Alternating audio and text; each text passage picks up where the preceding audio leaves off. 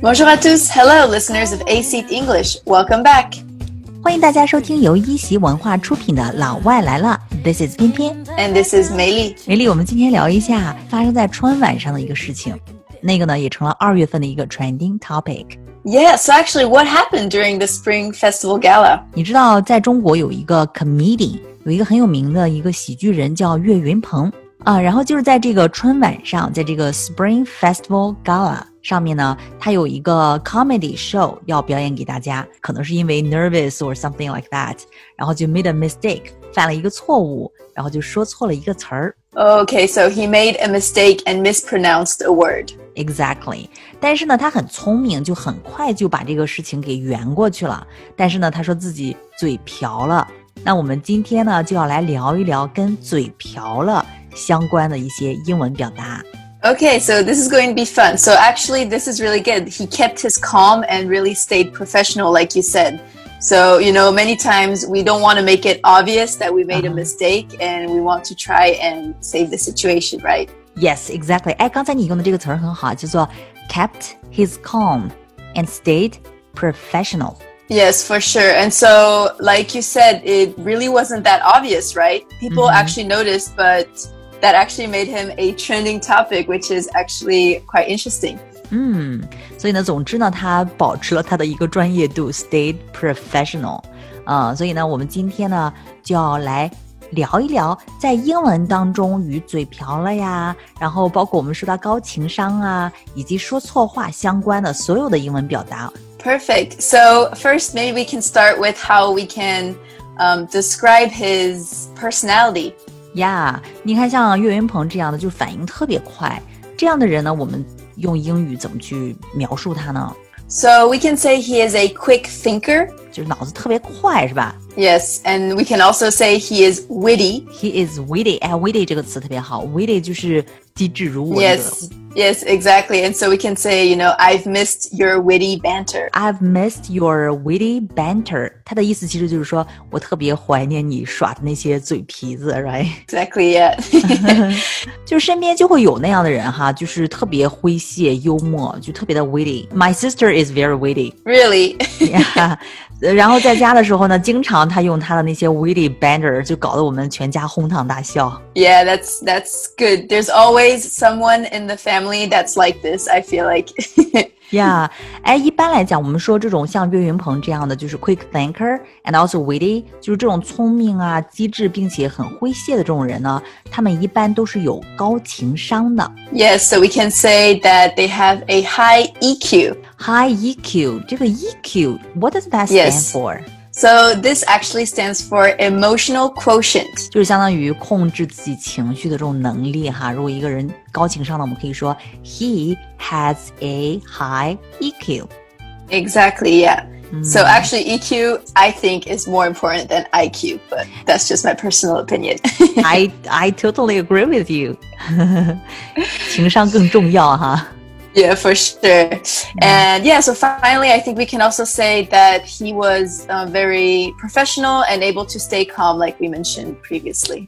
嗯，那讲到这一些呢，我们说他是一个 quick thinker，he is witty and he has a high EQ，所以呢，他就能够 stay calm and professional，right？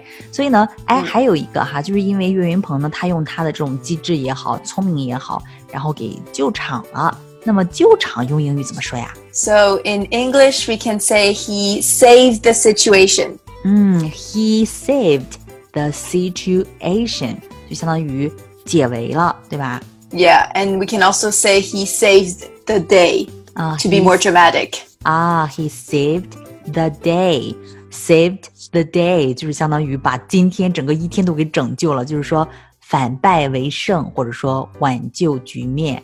这个听起来更加的 dramatic，哎， Yes, it does make it sound like uh, a matter of life or death. 就是说牵扯到生死的那种的，我们可以说 saved the day，right？ Yes, and so you know, if someone or something saves the day in a situation, so basically it's if someone or something saves the day in a situation which seems likely to fail, you know, they ma- They manage to make it successful. 对，就是反败为胜。挽救局面。但是，一般的这种小状况呢，我们可以说 somebody saved the situation。接下来呢，我们就要聊一聊啊，这个关于嘴瓢了，或者嘴瓢了，嘴瓢了怎么说呀？然后嘴瓢了之后，我们可以说什么样的英文来，就是打消一下这种尴尬呀，对不对？哎，我们聊一聊这个。Yes, so this is going to be very useful. 首先，嘴瓢了怎么说？So we can say it's a slip of the tongue. Slip 就是滑倒的意思，对不对？Yes. So you know when you say something wrong, you can just say, "Oh, I had no intentions of saying that. It was a slip of the tongue." 嘴巴瓢了一下，他们说舌头滑了一下。哎，如果你说错了什么事情，你怎么去救场呢？你可以说 "I had no intentions of saying that." 我没有想说这个的，对吧？我不是想说这个的。It was a slip of the tongue. Exactly. Yes. So let's maybe look at some other examples of how to use this um, this phrase. 对，我们再举一个例子哈。So we can say a slip of the tongue at the conference resulted in a big loss.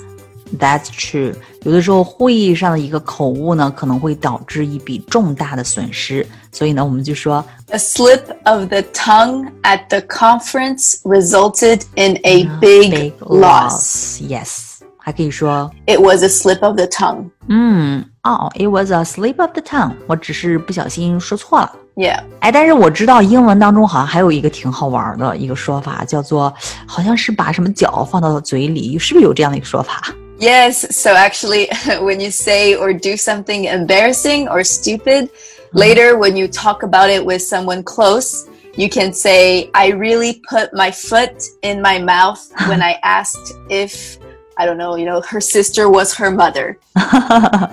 啊，就是说，哎，如果你真的是犯了一些、说了一些特别尴尬的这种东西，或者说 something stupid，对吧？然后 later when you talk about it，然后你可以说 I really put my foot in my mouth。我真的是脚放到嘴巴里面了。口误哈，就是嘴瓢了之后，你可以说，哎，我 it was a slip of the tongue，或者说 I put my foot in my mouth，blah blah blah，这都是可以的。哎，那就是说，你看，有的时候我们写东西的时候，或者说我们发邮件的时候，有的时候会写错东西，对吧？那么我们把这种叫做笔误在汉语当中，那在英语当中这个有没有说法呀？Yes, of course, this happens to everyone, right? When we yeah. um, write something in the wrong way, so we can say that it is a typo. Ah, typo. It's a typo. Yes, so actually it's short for typographical error. 嗯嗯，那个就比较长了，反正我们就记住这个 typo 就可以了哈。T Y P O，嗯，typo. Yes, exactly. And we can also say it's a misprint. 啊，misprint。print 就是打印、嗯、，misprint 就是误拼呗，对吧？Exactly. So you know, misprint is also it's more commonly used for more formal occasions. Mm -hmm. So uh, we can say it's a newspaper misprint. 嗯，报刊误拼 newspaper misprint 可能更加 formal，更加 formal 的一种场景哈。Yeah, and so you know, misprint. We can also say misspeak. 啊，misspeak，misprint 是指这个报刊的这种误拼，那 misspeak 就是指说话的时候一种错误，就是口误哈。但是这个 misspeak 它是一个 verb，是一个动词，对吧？Exactly。我们举一个例子吧。Okay, so as an example, we can say I either misheard you or you misspoke. 啊，不是我听错了，就是你说错了。哎，这种话其实，在口语当中，我们经常想说哈，I either misheard you or you misspoke。说错话的时候，想要救场的话，都可以用这些话来表达哈。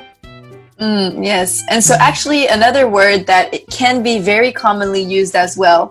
So this is kind of a fun one because it's actually French. Hmm. But it's usually used um, by English. English. speakers, yeah. So hmm. it's faux pas. Faux pas. 所以这个 faux pas 也是指口误，对不对？Yes, so it's basically it can mean like just any mistake. 啊、uh,，any mistake 都是可以用这个 faux pas。yeah, and so, you know, faux pas can really be used um, for words or behavior that are social mistake or impolite. 啊，主要是 social mistake， 就是社交场合当中犯的错误，都可以说它是一个 faux pas，这是一个从法语来的一个外来词哈，但是在英语当中经常会出现，经常会用哈。嗯嗯，and so an example can be.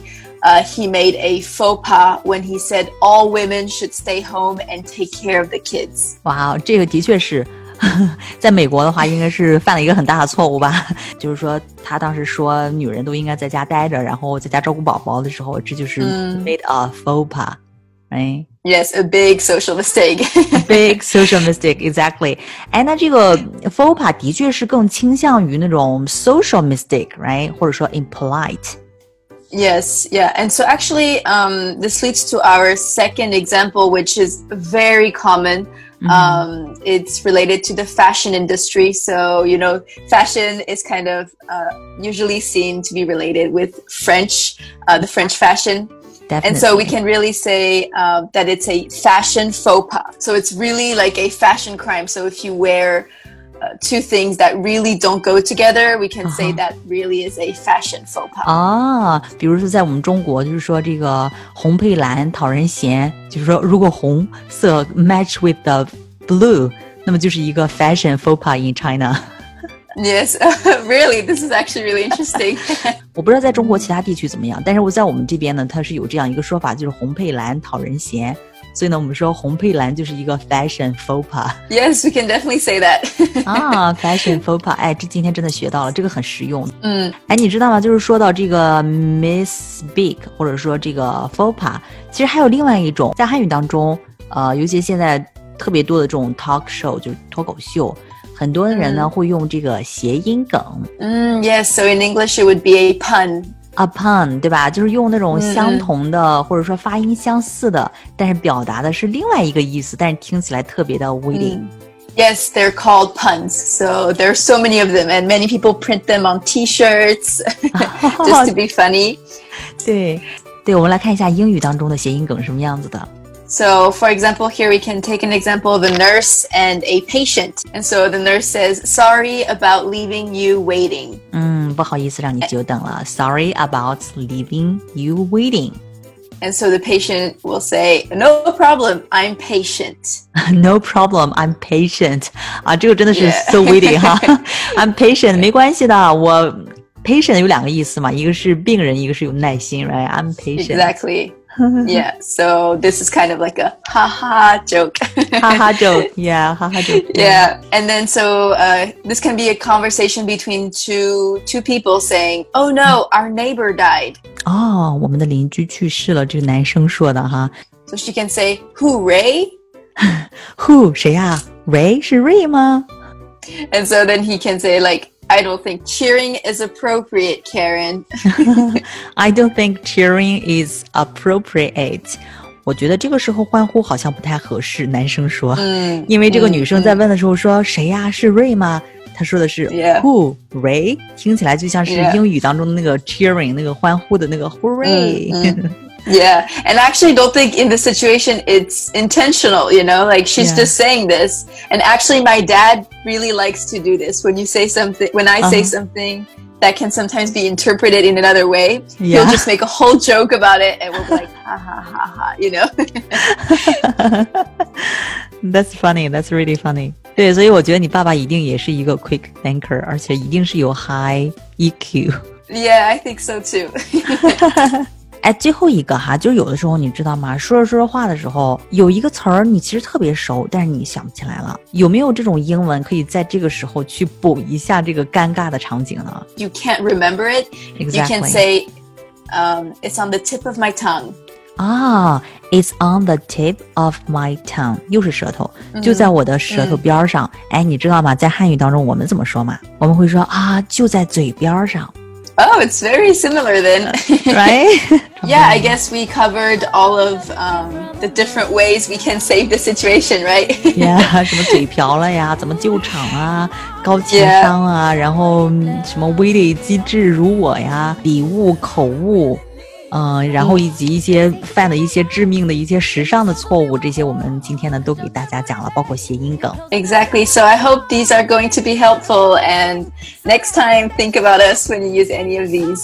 然后可以留言告诉我们，你觉得在这里面你学到了哪一些，然后觉得什么东西比较好玩，或者说可以留言告诉我们你犯过的比较好玩的口误，也可以留言给梅莉推荐一下我们中国比较好玩的 puns 谐音梗。Yes, I would love to know, and thank you guys for listening, and we hope to see you next time. Yeah, until next time. Bye bye. Bye.